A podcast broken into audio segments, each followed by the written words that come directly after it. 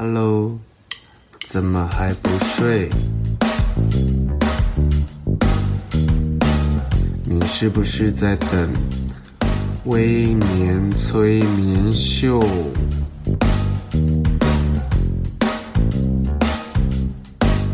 在还没有睡之前，赶快去帮我按个订阅。紧接着，我们就要开始今天的节目。本集节目由博客来赞助播出。博客来二十七周年全年无休，随时随地丰富你的阅读生活。讲到买书啊，你是否第一时间想到阅读生活第一品牌博客来呢？成立于一九九五年的博客来，提供超过上万种实体。电子书籍、影音书籍，随时下单，快速到货，还有免费的 Okapi 阅读生活志，提供好生活的解答、好书本的指南、上千篇深度书评和各领域作家专栏创作，每日更新，全方位照顾你的阅读生活。现在就上博客来阅读免费文章。让专家替你选书，在前往网站之前，可别忘了到威廉催眠秀的说明栏领取专属的优惠券。博客来二十七周年庆，持续与你在购物中思考，在阅读中进化。Hello，大家好，欢迎收听今天的微年催眠秀。如果一个人不是发自内心的想要做一件事情，那么他是无法改变自己的人生的。佐藤麻里会在《怦然心动的人生整理魔法》里提出断舍离的概念。其实这样的理念也适用于人际关系。今天的来宾非常特别，因为他算是部落格界的始祖。然后每一次三金红毯，全台湾的重头戏都是他。让我们欢迎今天的特别来宾，个人意见。Hello，大家好。你可以分享一下最近在忙什么呢？最近其实没有在忙什么，每天都待在家里，因为疫情的关系嘛。其实我在几年前，我还在杂志当编辑的时候，有碰过个人意见。那其实他当时崛起的时候，对我们的时尚媒体产业产生了非常大的冲击，因为居然有一个记者跟编辑之外的人，文笔这么好，然后写一些服装的评论这么精准。你可以跟听众分享一下，你是本身就对这件事情非常热忱吗？对，应该说我对这件事情很有热忱。可是我其实真正有热忱的其实是写作，只是每个人写作的方式都不一样，写作的题材不一样，所以可能就是会有一种重点都放在重点都放在时时尚啊，或者是三金上面啊。可是其实我是对时尚有兴趣，可是我对写作更有兴趣，因为我应该是以时尚作为我写作的 subject 主题这样子，应该是这样，就是没有想要。夺走那个时尚编辑的工作，我觉得他呃，我觉得你的文笔，不管你写时尚评论，然后或者是你写一些跟两性或者是一些生活观察，你其实都会带一种嘲讽式的幽默。这个 DNA 是你本来就有的吗？因为我在你的身上其实觉得是一个非常温和的人，感受不到会有这样的笔锋出现。就是应该说，我觉得写作这件事情，就是你自然而然就会发生出那样子的。我觉得是自然而然就跑出来，可能就是我有那一面，只是平常大家看不见这样。可是因为写作，然后常常有的人先认识我的写作，然后再认识我，然后很多人都会觉得我本人很温和，这应该是一个意外的好处。可是很多人会对你的，应该说先认识你的作品，然后再有机会碰到你的人。但你参加类似的，像你有新书分享会吗？或者是说一些讲座类型的工作邀约的时候，嗯、大家会不会一直很期待你要符合你的人设，然后很临场反应很快啊，然后牙尖嘴利的讲出一些很幽默的梗？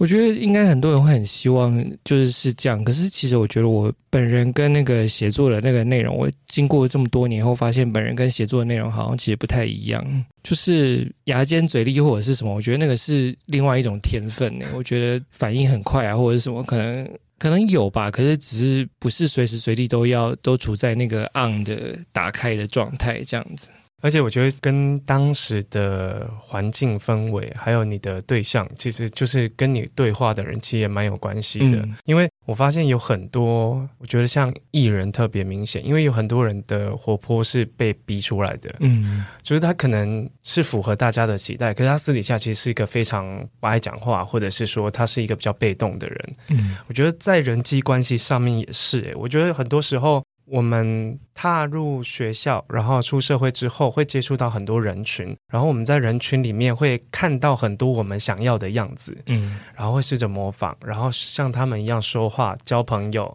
然后甚至把自己推到某一个位置。可是慢慢的，我觉得三十岁左右这段时间，我慢慢的发现这些事情、这些行为好像不太适合我。然后我觉得你有类似的过去，所以你可能写了某一些文章，然后我我自己会觉得非常有共鸣。嗯、特别是我在写人际关系那一本书的时候，呃，后来有发现，哎，我们其实有一些人际关系的价值观其实是一样的。那你你可以聊聊，在三十岁，或者是说你有别的岁数或一个转折，你在那个转折之后，你选择做怎样的自己？你那时候的交友态度是什么？我觉得人在可能年轻的时候都希望能够交到很多朋友，或者是有很多就很受欢迎这样子。然后可能等到你年纪大一点以后，就会发现受欢迎没那么重要，因为受到欢迎这件事情其实是一个很虚幻的东西，因为它并不会带给你什么实质上的那个你以为会有的帮助。因为我觉得最后虽然这样讲好像就是很励志，可是我觉得。实质上的帮助应该是你自己的实力吧，就是跟你认识谁其实没有关系，而是让成为一个别人想认识你的人比较重要，这样。那而且真的想认识你的人，也不会因为你讲错了一句什么话，或者做错了一件什么事情，然后就开始就因此而不想认识你或什么。因为像相信，就是说很多事情，就是他需要的是你自己处在一个你自己最能够接受、最安适的一个状态。我觉得这个状态其实是你最舒服，就是去面对别人。你应该是调整自己的内在的状态，就是是一个你自己最舒适的状态。我觉得是现在我这个阶段，我觉得人生最重要的一个事情，就是不是去讨好别人，或者是迎合别人，或者是因为场合啊，或者是因为环境，然后去做一个那个。因为其实我以前是一个对自己有一点苛责的人，会反复的想说，我自己刚刚讲的那句话是不对，或者是自己刚刚做的事情是不是是不是错啦，或者是什么，就是会纠结在一些小事上面。然后后来有一天，我就觉得说，管他的。就是其实也没那么重要，然后而且我觉得那一种对自己很苛责、很纠结，其实有一种原因是因为你把自己看得太重要了，就是把自己看得太重要，才所以才会严格的检视自己做出来的每一个细节、每一件小事这样子。因为其实说不定别人根本没注意到，或者是没有听到这样。我觉得这件事情就是还蛮，就是是一个人生的体认，就是不要把自己看得太过重要，不要把自己看得太重这样子。因为我也常常没有听别人在讲什么，所以我我现在就会，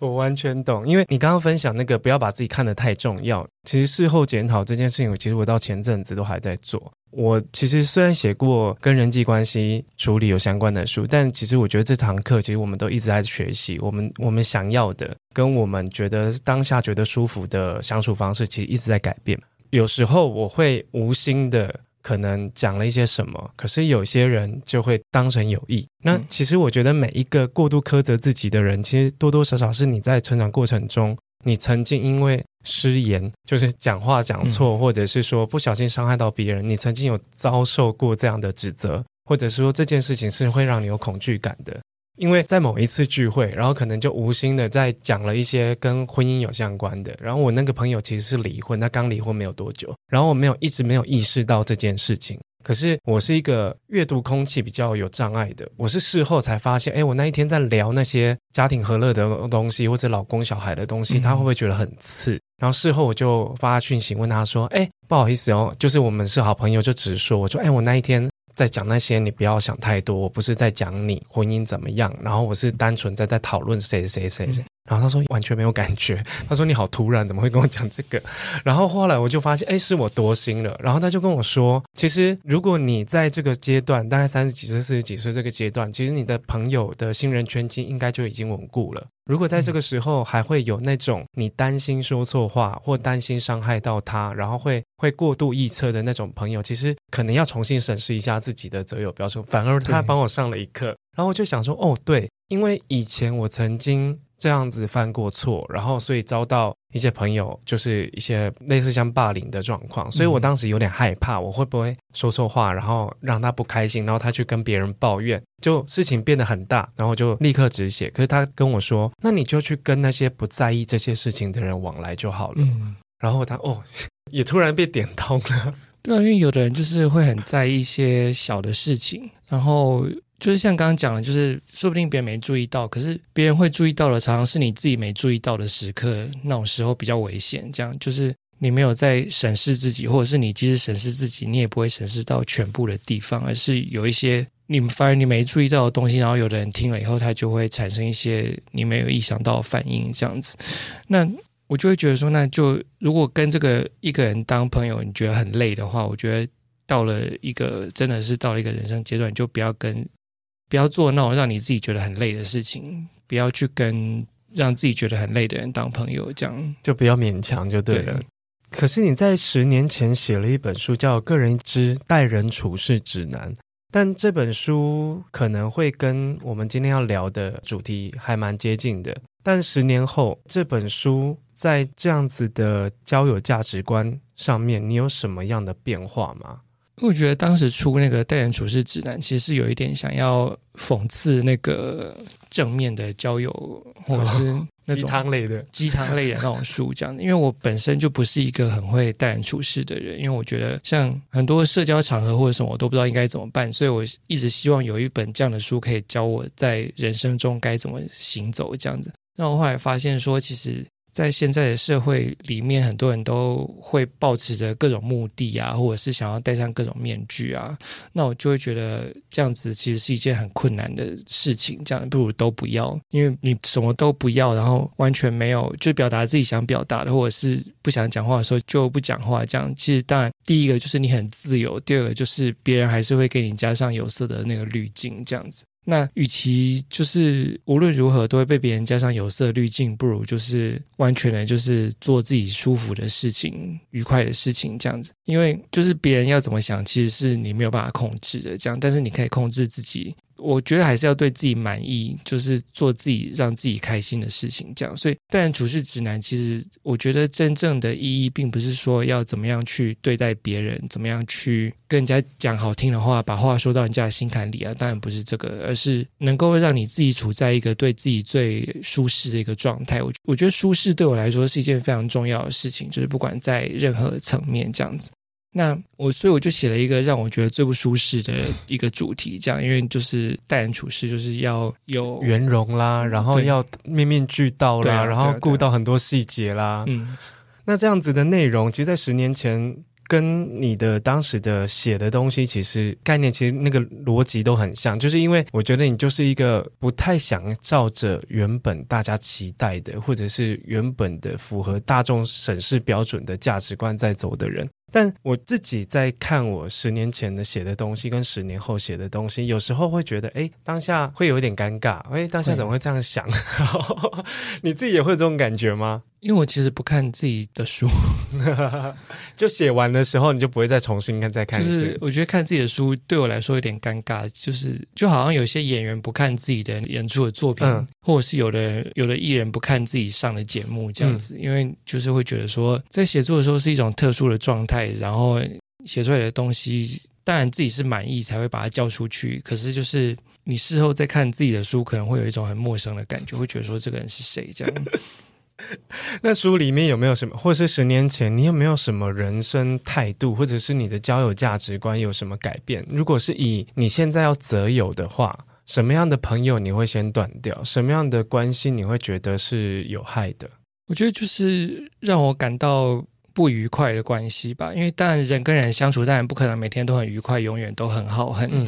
很和睦，这样子，这样子就太，因为我觉得，当然交友这件事情，它还是需要有一些现实，或者是比较不那么愉快的时刻，那个友情才会感情才会比较深刻。可是我我我现在会觉得说，有一些事情就是，如果你每次跟这个人相处之后，在回家的路上都觉得我干嘛要这样，变成是另外一种检讨，检讨自己，早知道就不要 不要这样，早知道就不要早知道就不要来啊，或者是对对。觉得很累啊，因为这世界上有一些有一些人相处，就是可能不是他不好，也不是我不好，而是就是对人跟人之间的关系的态度是不一样的。那我像以前有一些认识的，我就会觉得每次跟他出去，我都觉得很累，就是很疲乏。可能有的人他就是很很嗨的人，像我就觉得很受不了。有的人他就是好像随时跟他出去，好像随时都在上一个综艺节目，就是你做做效果很足，他整个人就是效果很足，这样我就会觉得很累，这样，然后我就会渐渐的减少跟这个人来往。那我不知道你有没有一种感觉，就是可能一整群朋友里面会有几个。你跟他是需要开启社交，就会消耗社交能量的人。因为我很常有一整天有行程，那可能最后一个晚餐，只要那个晚餐里面聚会有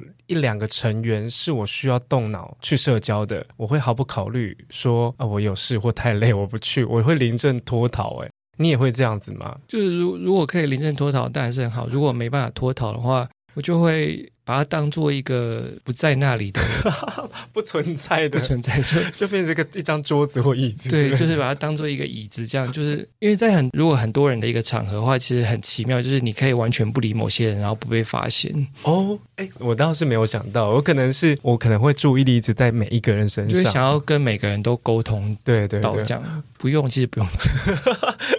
所以我把这件事情想的太难了。对。那在这一本书里面，其实你觉得如果可以重新调整，或者是说十年前你对于朋友的检视标准，你十年后你有觉得有差别吗？我觉得，因为我十年前跟十年后，我都是觉得自己安适最重要的一个人，因为我就是自我中心这样。那可是我觉得可能十年后比较调整，就是我对人可能会比比较包容一点，比较有比较有宽容的那个 心态，比较佛佛系一点，比较佛系一点，就就会觉得说他会这样，也可能会有他的原因，这样智慧，这是智慧。智慧 可是当然有他的原因，可是也也还是不关我的事。你可以理解他，然后试着用另外一种角度，而不去像以前那样就直接觉得反感，或者是觉得不舒服。那你在 Okapi 里面的专栏。令人怦然心动的人生整理术，他有一句副标是：“其实你不需要被讨厌的勇气，只需要多说点‘我不要’。但我不要这件事情很难呢，因为我们出了这样的书。”就很容易收到一些读者，我不晓得你有没有类似的经验，就很多读者有把一些生活上的疑难杂症，他认为你是专家，或者说很想听听你的解答。嗯，然后早期我其实都是一个蛮蛮热心的人，就会替读者说，哎，我帮他想怎么办，我帮他想怎么办。但很多时候我觉得他连拒绝都做不到了，我们到底要怎么帮他？可是拒绝这件事情对我来说是很容易的，可是对于那些不容易的人，你有没有些什么做法，或是你有没有什么建议可以给他们？如果讲的直白一点，就是你不可能在每个人的眼中都是好人，所以不妨如果当一个不好的人能够让你过得比较轻松的话，那就是当一个不好的人看看，这样也可以尝试看看。因为我觉得我不要这件事情其实是很。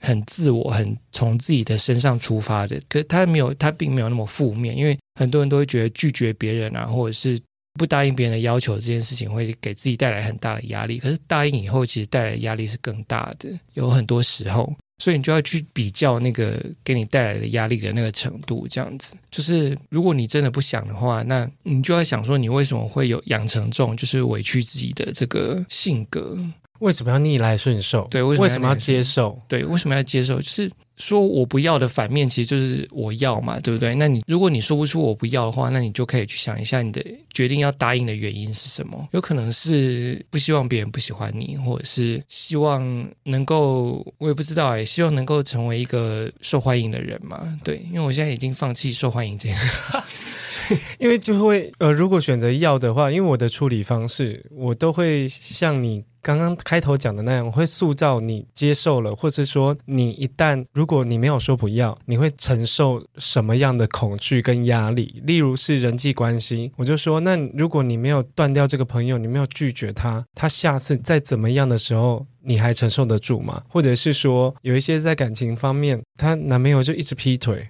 可是我就说，可一而再再而三，你觉得你可以忍多久？有一些可能想要吃回头草的，我就说你可以承受在同被同一个人再甩一次吗？我就会塑造这个恐惧感。那如果说哦，他要，他还是要，那我就会选择听不到了，嗯、我就会自动退出这个聊天室，嗯、我就不再跟他讨论这件事情了。因为我觉得当下他要的可能不是你的意见，他想要你支持他、认同他去做一个我觉得错的事情。我觉得大部分的时候，就是读者他写的东西给你，他通常要的都不是你的意见，而是想要跟他想要跟某一个人讲，就是他也这么说，得到一些认证，对。就得到一些认证，或者是得到一些，反正就是他觉得说出来对他来说可能就已经很重要，对。然后你给他的意见，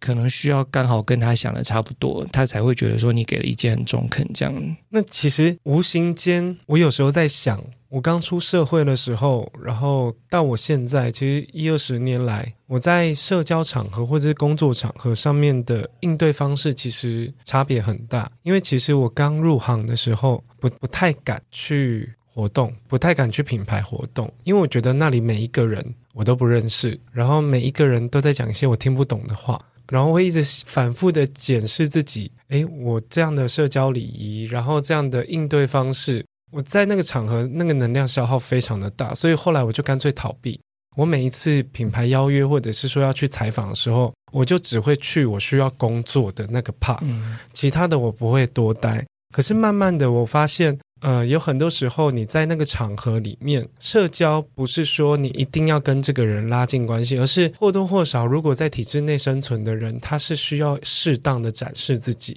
对，我觉得在我工作很多年后，我才发现，哦，原来去活动的意义不是为了喝酒吃东西，而是为了接触一些人，得到一些新的资讯，像换工作，或者是说一些合作。嗯，对对对。我觉得这个都蛮重要的。那你在人跟人之间的相处的时候，我发现。你是一个忠于自己的人，但我我也很好奇，像你应该有社交恐惧吧？嗯，对，蛮应该蛮严重的。在社交恐惧的人要如何把自己放到社交场合？因为我们长大，像我长大之后才发现，这个是一个不得不的事情。你没有办法一直当边缘人，没有办法一直站在角落，因为站在角落的人是得不到机会的。嗯，然后久了你会觉得说，哇，我靠实力没关系，我就比别人认真。可是没有，有时候你努力了很多年，还是没有人 看到，是因为你始终在一个角落在眺望大家。那你可以透过你的经验或者你的观念分享一下，就是社交恐惧的人，他被迫社交的时候，他应该做哪些心态巧思，或是有哪些技巧？我记得之前看过有一本书，就是在讲内向的人如何就是。变得不内向，那我觉得就是那本书，就是它就是一种。创造型，他是说创造型的成长，就是你可以就是在需要达成某个目的的时候，你就可以去做出违反自己本，哎，也不是违反自己本性，就是违反自己，就是做出一个自己不那么想做的事情，这样子。目标导向，目标导向，嗯、对，就是你如果有一个目标的话，你就可以有办法去完成你本来可能觉得自己做不到的事情，这样。因为我觉得社交恐惧这件事情，其实是就是它当然对很多人来说，就是是一个很很真实存在的东西，可是。你就想说，如果你没有，就是我也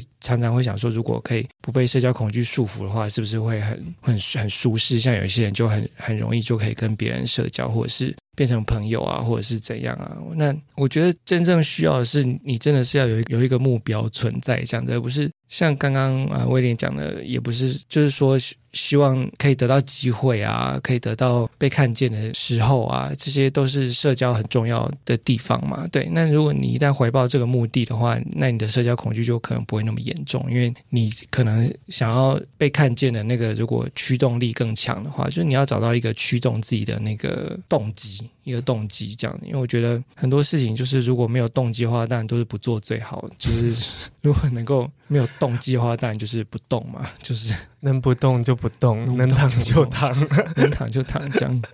好，我们休息一下，下一段节目回来，我们将来聊聊感情的部分。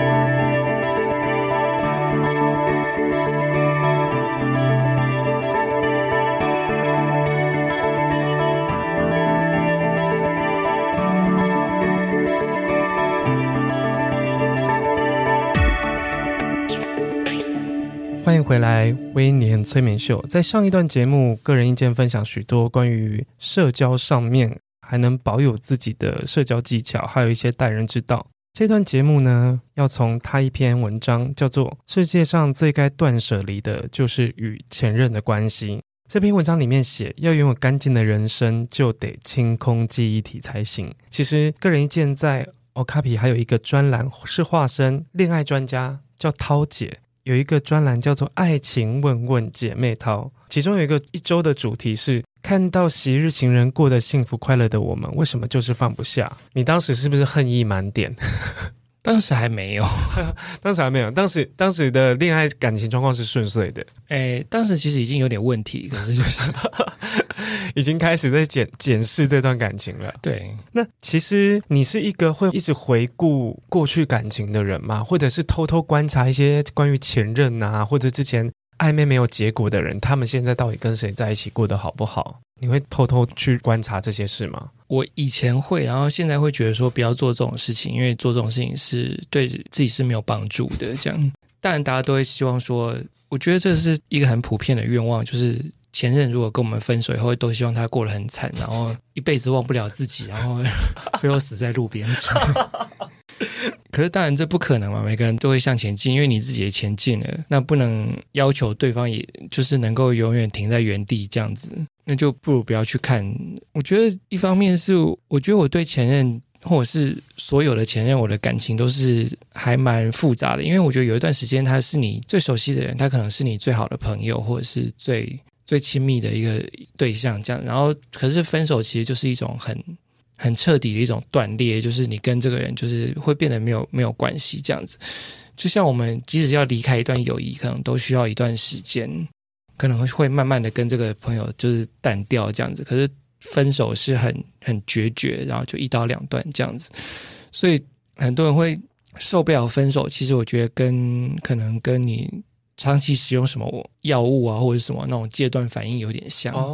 就是你需要一段时间走出来这样子，或者是比如说你每天都喝咖啡，然后忽然有一天你不能喝，成瘾了，成瘾了，对。但我觉得分手有点像是就是解除那个成瘾的那个过程这样子，只是就看你那段关系可能多深啊，或者是多长啊，你放了多少东西进去啊，那你解除那个成瘾的那个时间可能就需要就会不一样这样子。因为我我觉得。一天之中最脆弱的，应该就是睡前的时候，睡有点睡不着，然后又开始有点想要划手机，然后这时候呢，就会开始去搜。或是去看那些可能曾经拒绝过我的人，然后可能曾经交往过的人，看他们现在过得好不好。可是发现，如果他过得很幸福、开心的时候，那当下也是五味杂陈的，就是嗯，要说不出祝福，然后也觉得好像也不该诅咒别人。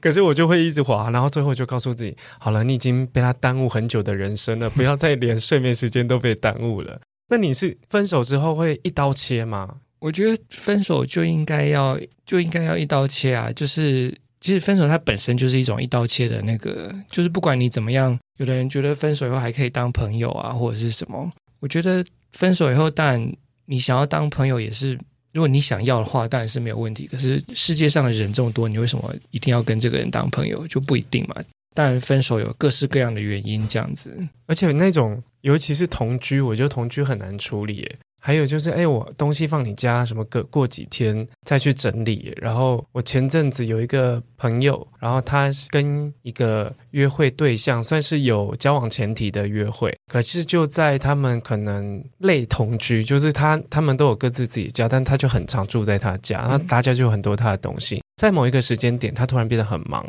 可是你知道，疫情的时候很忙这件事情其实有点不合理，嗯，因为疫情大部分的时间都会在家嘛，他就会用各式各样的工作忙的机会去拒绝他去他家，然后他觉得很奇怪，然后就开始检讨自己到底做错什么事情，你会突然的冷淡，嗯，然后到后来他就尝试的，那我就不要，他说那我如果不联络你，看你会不会找我。哎，真的三天没有找，然后后来他就有点崩溃啊，然后就在我们朋友家里面哭啊，说什么就是会一直自我检讨嘛，然后觉得就是很感伤，什么怎么突然变这样，嗯、可是他死都不敢去问对方为什么。然后后来呢，他就鼓起勇气，可能这件事拖太久了，然后他又觉得他有很多猜测，他快要疯掉，他每天都睡不着。嗯、他说是不是有别人，还是我做得不够好？就在两个问题之间摆荡。然后后来他就我就说，那你要不要跟他约出来？好好的说清楚，嗯，然后如果因为你们都成年人，就是如果说他不喜欢你，那也可以直说。你要做好这个，我也自己打一个预防针，说有可能对方会讲出一些很坚决的话，嗯、然后总好过你这样一直纠缠，然后你也猜不透这样。然后鼓励完他之后，他就说好，然后结果他前几天就跟他说。那我他表达能力不是很好，因为他怕失控，所以他写了一个长信给他，手写，你看我多了多少女，他说写了一封长信给他，然后我就说好，那你他说他有东西还在那个男的家，然后我说那你要不要请他整理好一箱寄给你？他说不要，我要去拿。我说你真的不要去拿，嗯、因为会有很多你会拿完回来之后那一那一趟你会回来又会想很多。我觉得最好的方式就很干净，信交给他，你想讲的也讲了，因为他想要讲什么都不可能都不是你想要听的，嗯、因为他现在已经他的行动已经很冷漠了嘛，他是不可能因为那封信哭着跟你道歉说哇，原来你还这么爱我，是不扣脸给台气。我就说很显然的，这局已经结束了，那你就是把信拿。给他，然后请他把东西寄给你，或者你请快递去拿，或者什么。嗯、然后他说不要，我要亲手把信，因为少女浪漫就想要有那种惨烈的大于分手夜。然后他就给他，然后结果他就说好。那有一天他要去找他，我说那你跟他约好吗？他说有，他今天下班的时候就怎么几点我们我要去找他。然后结果大概在那个途中，他就是他截了一张图，他说真的是烂人哎，他叫我放在门口就好了。然后就说，我就跟你讲，不要去了这件事情。我就是分手之后，就是你当觉得他对方已经不喜欢你了，因为他已经很很明显了，都不找你。然后你找他的时候，他就是那种爱回不回，然后他也在闪躲跟你的相处，然后也在逃避把话说清楚。我说这就是一个他不喜欢你的很显很显性的征兆。为什么你不去接受这件事？他说不对啊，因为他觉得这跟这个男生很聊得来啊，之后搞不好还可以有机会，或者是当朋友。我说你真的不要闹，因为当朋友这件事情有时候就是不甘心，然后就想说可以当一个朋友，一厢情愿，就当一个朋友进可攻退可守这样。可是当朋友是完全不可能的啊，就是不可能。对对，因为你如果呃，我身边有少数几个是他们真的认识很久，突然在一起的，可是那一定是不熟的朋友，或者是说没那么频繁。接触的人，嗯，没有那种你还是我最好的朋友，虽然做不成，我听真的听过这种鬼话，就虽然做不成情人，但你还是我最好的朋友。那最好的朋友这个位置就表示你已经死局了，嗯。可是他就说不是啊，我还是他很重要的人，然后默默的为他付出，我说生日都记得，然后狗怎么了，然后其实他大小事他还是替他张罗，变成另外一种工具人，嗯，收编成工具人。然后我就说这样你有比较好过吗？他说没有，我知道他也很为难。我这样就很开心了。那如果你的朋友这样讲，我就不会再讲下去，因为他就是还没有分手分干净，还没有走出来。就是分手这件事情其实是两个人的事，跟在一起一样。然后有的人他其实你觉得你已经跟他分手了，可是对方觉得还没有，这样就会产生很多就是像刚刚讲的那种复杂的那种情况，这样。像他放在门口，刚刚讲放在门口就好，他显然就是已经不想再见到你的朋友，已经不想再见到了，这样。所以我觉得，就真的是断舍离，真的是要断舍离跟前任的关系，可能不见得是说你要完全让这个人从你的生活中消失，这样，可能不见得是要在各个社交媒体上封锁他，而是就是。就是你要知道自己想要做的事情其实是不太可能的，这样。可是这个当然讲起来很容易，可是做起来其实很难。因为你如果去看网络上的那种算命的那种影片啊，大部分都算复合的是最最受欢迎，就点阅率非常高，这样。但通常复合的几率都很低耶。通常复合的几率都很低，是啊，幸福快乐结局更低。我还是会相信有有幸福快乐的结局啊，但就是当然，因为幸福快乐结局只要一次就够了，结局一次就结局一次就够了，就是不要那么多次这样。我觉得分手还蛮重要的，就是你的心态的调整。那因为很多人都是像像刚刚跟人家说的不甘心或是舍不得，可是我自己都会先做一个自我催眠，因为第一个就是你要先练习不要自讨没趣，因为自讨没趣是个很窝囊的行为，就是有时候可能多年以后。如果说人生不要做什么会让自己后悔的事，那应该就是苦苦哀求对方不要走。我觉得很很尝试我人生回顾，觉得哎，其实你叫他不要走，他也不可能真的留啊。然后留下来可能也只是同情吧。可是如果说你可以在那个时候慢慢的告诉自己，如果在做这些事情的话，你自己其实很很委屈，嗯，然后一直热脸贴人家冷屁股，然后还要被解读成哇，你就是分手之后还死缠烂打之类的。我觉得种种，我就会一直告诉自己不要这样子。那有一种就是在事发的当下太痛了，或者是说那感觉还很强烈，我就会开始让自己想办法讨厌他。然后既然忘记不了，就先讨厌，然后讨厌久了，自然就累了，感觉就会淡掉。讨厌对方这个事好像还蛮蛮多人推荐的一个方法。我觉得蛮有用的，你要去找他的缺点，对对对，或者说他，比如说他的新新的约会对象，或者他他新的新的交往对象，你会觉得就是资质这么差，眼光也太糟了吧？好险我已经分掉了，嗯、就一直想想这种就是一直想对方负面的东西，这样这其实是好像。有研究说是也很有效的那个脱离对方的方法，就是跟朋友讲前任的坏话，这样。那你自己呢？那你你自己是属于每一次分手是主动分手还是被动分手的人？其实都有哎、欸，真的吗？对。那你最久的一段感情是主动的还是被动的分手？算是被动吧。那当时当时你怎么？在你花多久时间走出来？交往多久？花多久时间走出来？交往蛮久了，很多很多很多年。嗯，然后后来因为对方就是脚踏多条船，这样 多条 多条对，然后就觉得很荒谬。后来觉得很荒谬，所以就跟他分，他跟我提分手。一开始没有答应，然后后来后来就想说算了。荒谬的后来是事后想，荒谬是自己当下还接受了这件事情。就是当时就觉得自己在演那个《后宫甄嬛传》，还有一个个斗嘛，就那么多人，然后就是有一些人就是野心勃勃在在斗这样。我想说，可是奖品没有很好，对啊，为什么要这么辛苦这样？因为我身边有类似的例子，然后我就说，就很像是苍蝇在绕大便的感觉。嗯、然后我就说，那那你为什么要当那只苍蝇呢？因为他的条件不足以让他增长自信到他觉得自己有一个后宫。对，可是。有这种自信的人，通常都没有那个条件啊。就是我觉得，反而是条件大概在某个范围以下的人，他才会去做这种就是证明自己的事情。是啊，绝对是啊。对他来说，可能是一种自我证明。这样，然后我就觉得说，那就就算了这样子，因为也没办法。那主动分手也是有，就是就觉得对对方的感觉已经跟之前不一样了。这样，然后我就会。这种时候我就会主动提出分手，这样。可是对方现在应该在说我的坏话。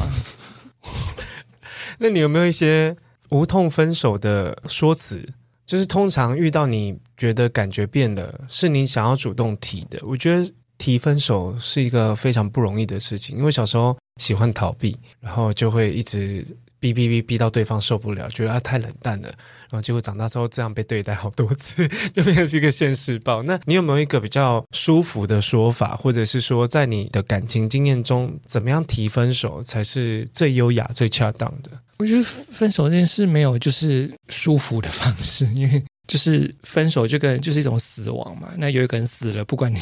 再怎么样说什么生那个什么生命礼仪啊，或者是说什么，他其实就是棺材里面有一个人死了这样，所以没有什么优雅的方式。可是你就是可能要诚实的对待对方，这样子，就是说哦，我对你的感觉已经就是改变了，然后就是诚实的跟他跟他讲你内心的那个感受，这样子，然后。我觉得光是这样，其实对很多人来说就很困难，因为他就是像前面说的那一种，说我不要了，很绝啊。因为很多人如果把很担心自己真实的想法一说出来，其实是对另外一方的伤害。可是如果我自己的经验啊，如果说你不在这个时候选择诚实，你会让这件事情拖很久，而且你对他造成的伤害会拉很长，而且会对他的伤害其实会更大，就是。我知道很多人说不出口分手是因为不想被当成坏人，可是你总有一天要当，为什么不早一点？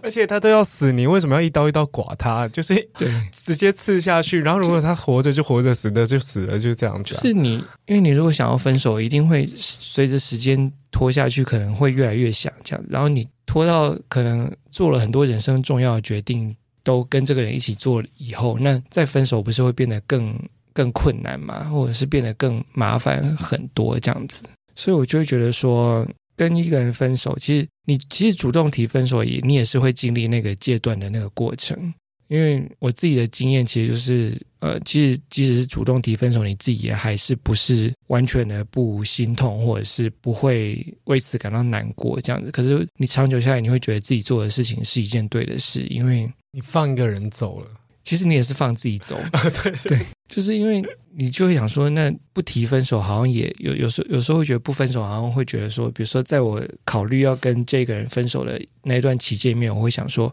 哦，那如果不分手的话，好像也没有什么不好啊。就是，可是你就想说，那可是如果不跟他分手的话，接下来人生就会一直往前进嘛。然后你可能就会跟这个人开始有更亲密、更密切的生活，这样子。然后我就想说，那这件事情可能是我觉得我没办法做到的，就是要，所以那就是还是早一点提出来比较好，这样总比什么事情都做了，然后。可能连往后的生活都计划了，然后你才要分手来的好，这样子。对，那你有没有遇到一种，就是你告诉我错在哪，我可以改，但是你不要走。然后或者是在当下，我如果是我，我其实也知道对方也没有很喜欢我了，但你就会想要试试看，再努力看看，可是就会变成一种。你好像在将就，或者勉强自己一定要凑合着在这一段关系里面，然后你不放手的结果，就变成人家说的歹戏拖棚。嗯，可是有时候你如果是那个站在戏台上的人，其实那时候没有那么甘心要走下来耶。那你自己呢？你自己如果遇到像我这种人，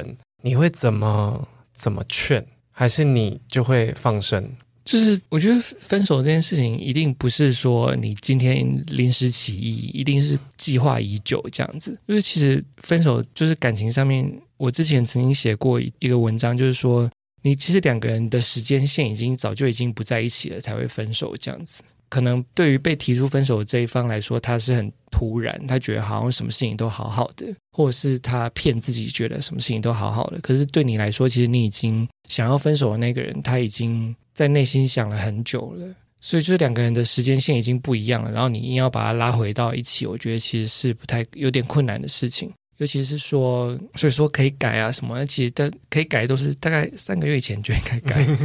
或者是说他的改已经是你在，或是已经是在将就和勉强，或者是配合你。嗯，他其实他的本性或者你自己骨子里还是很讨厌、很排斥这些事情的。那就随着你的意思去走吧。对，今天非常谢谢个人意见跟我们分享很多关于有，我觉得尤其是最后这一段分手学，我觉得蛮精彩的。那节目的最后呢，我们要宣传一下博客来，即日起到九月二十七，为了庆祝博客来二十七周年，Okapi 跟威廉催眠秀一起有一个特别的活动，我们来一起读好书，度好日。只要登入我们这一集节目会提供一个连接，只要登入去领就有二十五元的折价券。然后在本集节目，我们威廉催眠秀的 IG，还有脸书，呃，精神科观察日记的脸书，然后我们的 Apple Podcast 跟 Spotify 啊，KKBox 的那些节目说明里面就有一个连接。想要找好书就上博客来我 copy 阅读生活志。好，我们今天谢谢个人意见，谢谢。我今年会出书哦。好，哎，对。等一下，再补充一下，你今年会出什么书？请听众们要务必期待一下。呃，今年会应该会出跟分手有关的书吧，因为我分手很有经验。太好了，我觉得后后面这一段分手学，我觉得是应该大家都用得到吧。嗯、我是希望你们有一天是用不到了。那有没有预计在哪一哪一个月份呢？我还不太确定，因为我还没有写完。好，压力好！大，我觉得大概应该在年底吧。对，好，那我们就期待个人意见的新作品，关于一本如何好好分手的书嘛。嗯，好，那我们正式要跟大家说拜拜喽。好，拜拜，拜拜。